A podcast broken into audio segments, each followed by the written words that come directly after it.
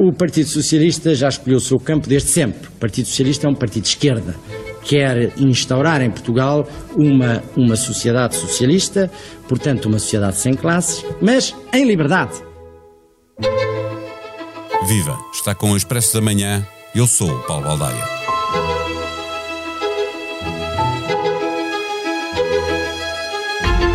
Do nascimento na Alemanha à chegada ao poder em Portugal, o PS precisou de esperar apenas três anos.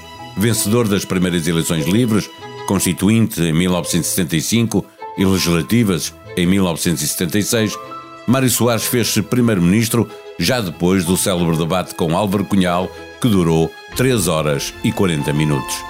Num tempo em que o mais fácil para os partidos era afirmarem-se de esquerda, Soares foi acusado de meter o socialismo na gaveta ao fazer um governo de coligação com o CDS de Freitas do Amaral em 1978. Curiosamente, os três ministros do CDS desse governo, o líder do CDS e o então líder do PSD, Sousa Franco, acabariam todos na órbita do Partido Socialista. Em 49 anos de democracia, em mais de metade, o PS esteve no poder. No dia em que festeja 50 anos, o Partido Socialista é liderado por António Costa, dispõe de uma maioria no Parlamento, mas parece ter perdido a cumplicidade do Presidente, vive acossado pela oposição de direita e, mesmo tendo uma esquerda adormecida em, com receio de eleições antecipadas, é do interior do partido que surgem as maiores ameaças. Pode o poder sobreviver à fragmentação interna? Marcelo entende que não. Neste episódio, conversamos com David Diniz, diretor adjunto do Expresso. O Expresso da Manhã tem o patrocínio do BPI, eleito o melhor private banking doméstico em Portugal pela revista Euromoney nos Euromoney Global Private Banking Awards 2023. Ser o melhor private banking é um orgulho. Ser o seu banco é uma honra. Este prémio é da exclusiva responsabilidade da entidade que o atribuiu. Banco BPI SA registado junto do Banco de Portugal sob o número 10. Viva David Diniz. É um paradoxo que o PS celebre 50 anos de existência, ao mesmo tempo com uma maioria absoluta no Parlamento e dando de si uma imagem de partido dividido pelos problemas do governo?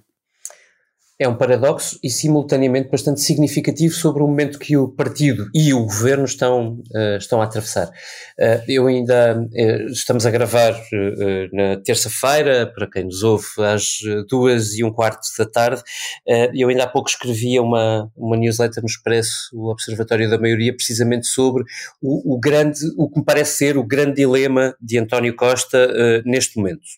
E o dilema tem a ver com a maneira como pretende uh, levar uh, o, o que resta da comissão de inquérito, tendo em conta, sobretudo, que uh, o principal envolvido é um dos principais candidatos à sua própria sucessão.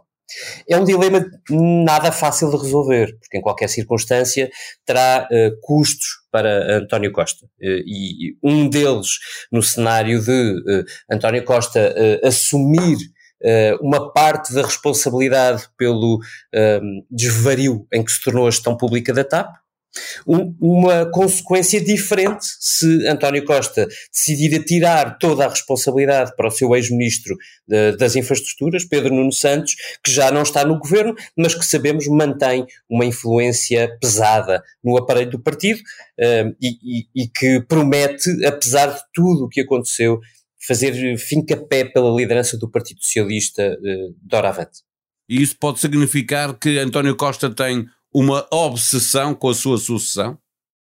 Nós já tínhamos visto isso, aliás, eh, na, na formação deste último governo, que é de maioria absoluta, uh, isso tornou-se bastante evidente quando se percebeu que António Costa tinha um, ehm, mantido dentro do governo e, aliás, chamado uh, alguns membros adicionais para, para, dentro do governo que podem ter um papel importante na, uh, na próxima disputa interna, mas deixando no, no governo Pedro Nuno Santos, que nós, que nós sabemos que não tem, um, que não tem uma ligação, digamos assim, política, ideológica, até emocional a António Costa, mas que ali ficou. E, e essa decisão em si teve custos nós podemos olhar para isso pensando, como tu perguntaste, Paulo, se, é, se trata de uma obsessão. Foi, foi uma maneira muito, muito própria, nem acho tão inovadora assim, de, de tentar não permitir uma ruptura cedo demais dentro, dentro do Partido Socialista.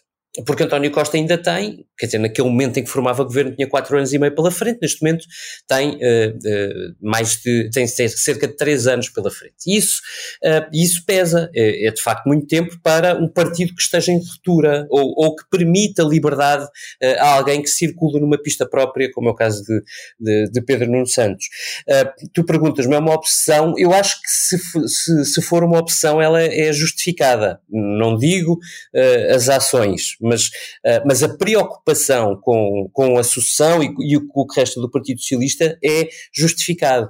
E, e dou-te um exemplo muito claro do porquê. Uh, aliás, se me permitires, dois, mas sou rápido. O primeiro é o aviso que o próprio Presidente da República, Marcelo Rebelo de Sousa, fez no dia 1 de janeiro uh, deste ano. E ainda estava a posição no adro, uh, ainda o caso TAP tinha acabado de rebentar, estávamos longe de, do ponto a que chegámos uh, agora. E o que Marcelo disse nessa altura uh, é que só o governo e a sua maioria, estou a citar, podem enfraquecer ou esvaziar a estabilidade política.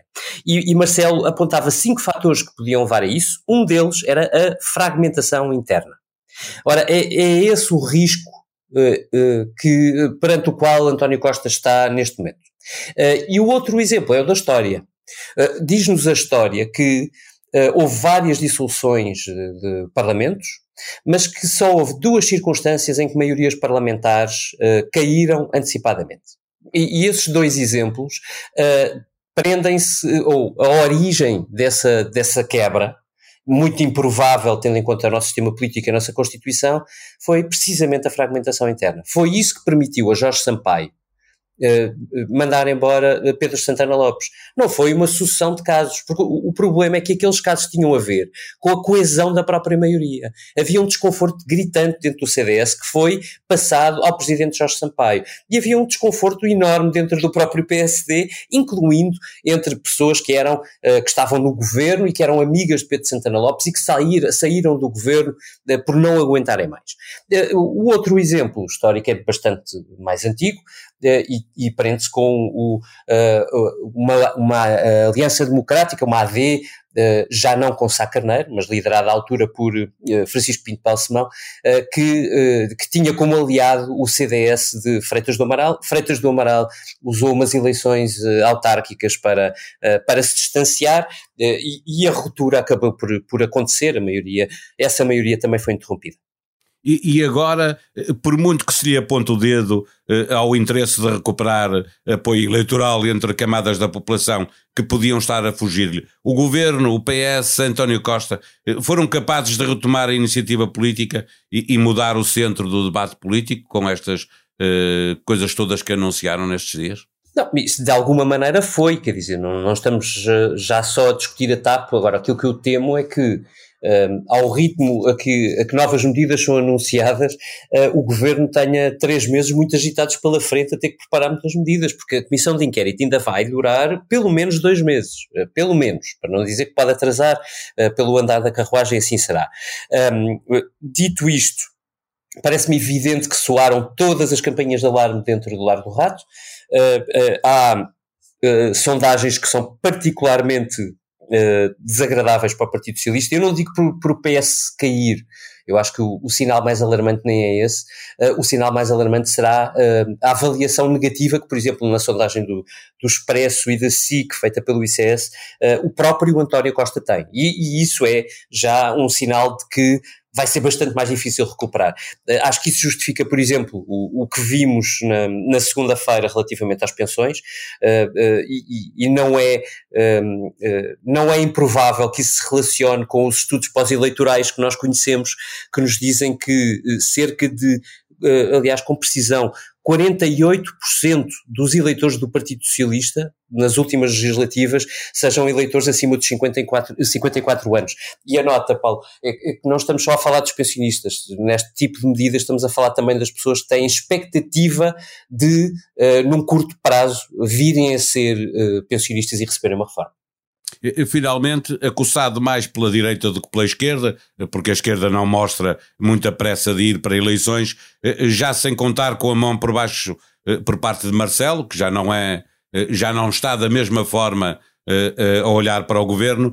Será que António Costa se convenceu que pode haver mesmo uma dinâmica que acabe por forçar eleições antecipadas no próximo ano e percebeu que tem que entrar em modo campanha? Uhum. Há um ditado que diz: Tu ajudar-me-ás, eu sou péssimo com ditados, o seguro morreu de velho. É assim e eu mesmo. acho que é, se é este o ditado, se é essa a formulação, uh, eu acho que é um bocadinho como António Costa está a pensar. É evidente que, uh, ouvindo o Presidente da República dizer, e com razão, uh, que, que não há nenhuma garantia absoluta de que uma maioria absoluta não caia, o, o Primeiro-Ministro não pode ficar alheio ao, ao sabor dos tempos. Eu, eu sou um, uh, uh, fortemente defensor de que as, as, legislaturas são para cumprir e que, que, os governos têm quatro anos para governar uh, por um motivo específico, é que é preciso tempo, dar tempo aos governos para executarem as medidas, as medidas terem efeitos, nós estudarmos os efeitos das medidas e tirarmos conclusões. Foi assim que foram desenhadas as democracias e, e representativas e é assim que me parece adequado. agora, isto não significa que um governo esteja um, absolutamente seguro, numa, rodeado por uma alta muralha dentro de um castelo e que essa muralha seja inviolável. Ela não é. António Costa sabe-o muito bem, uh, tem muita experiência política uh, e, e, e, rapidamente uh, começou a tomar algumas medidas eu insisto, Paulo, eu, eu, percebo as medidas, há até uma correção de custo do ponto de vista de política orçamental, agora as folgas vão passar a ser gastas, são para usar, assim o disse o próprio Fernando Dina, o candidato à sucessão preferido de António Costa, tanto quanto sabemos, uh, e, e a minha maior dúvida é como é que António Costa vai lidar com este grande dilema, que é o da preservação ou não uh, da, da, unidade dentro do Partido Socialista, sabendo nós como António Costa é muito resistente a assumir quanta parte de responsabilidade uh, em, em assuntos de governação. Vivi 10 anos com uma amiga. Um dia fomos a um festival LGBT e a polícia matou-a e disse que eu ia desaparecer. Por isso, fugi da Rússia. Margarita Sharapova tem 60 anos e é uma artista e escritora russa. Foi obrigada a fugir do seu país por causa dos livros que escreveu e das causas que defendeu. Refugiada a viver em Portugal, é um dos quatro convidados com que Bruno Nogueira conviveu durante uma semana, ouviu as suas histórias e depois transformou-as num espetáculo de stand-up sem limites. Este é apenas um dos quatro casos de refugiados que vivem hoje em Portugal. Em mais um episódio de Tabu, Bruno Nogueira traz à televisão portuguesa grandes histórias de vida de pessoas que tiveram de abandonar os seus países e respectivas famílias. Disponível em podcast. Procure-nos em expresso.pt podcast ou então na aplicação que tem no seu telemóvel. Comente, avalie, faça sugestões. A sonoplastia deste episódio foi de João Martins. Nós vamos voltar amanhã. Até lá, tenham um bom dia.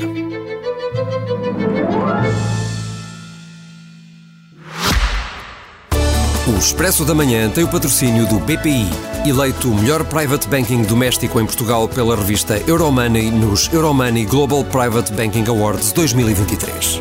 Ser o melhor private banking é um orgulho. Ser o seu banco é uma honra. Este prémio é da exclusiva responsabilidade da entidade que o atribuiu. Banco BPI SA registado junto do Banco de Portugal sob o número 10.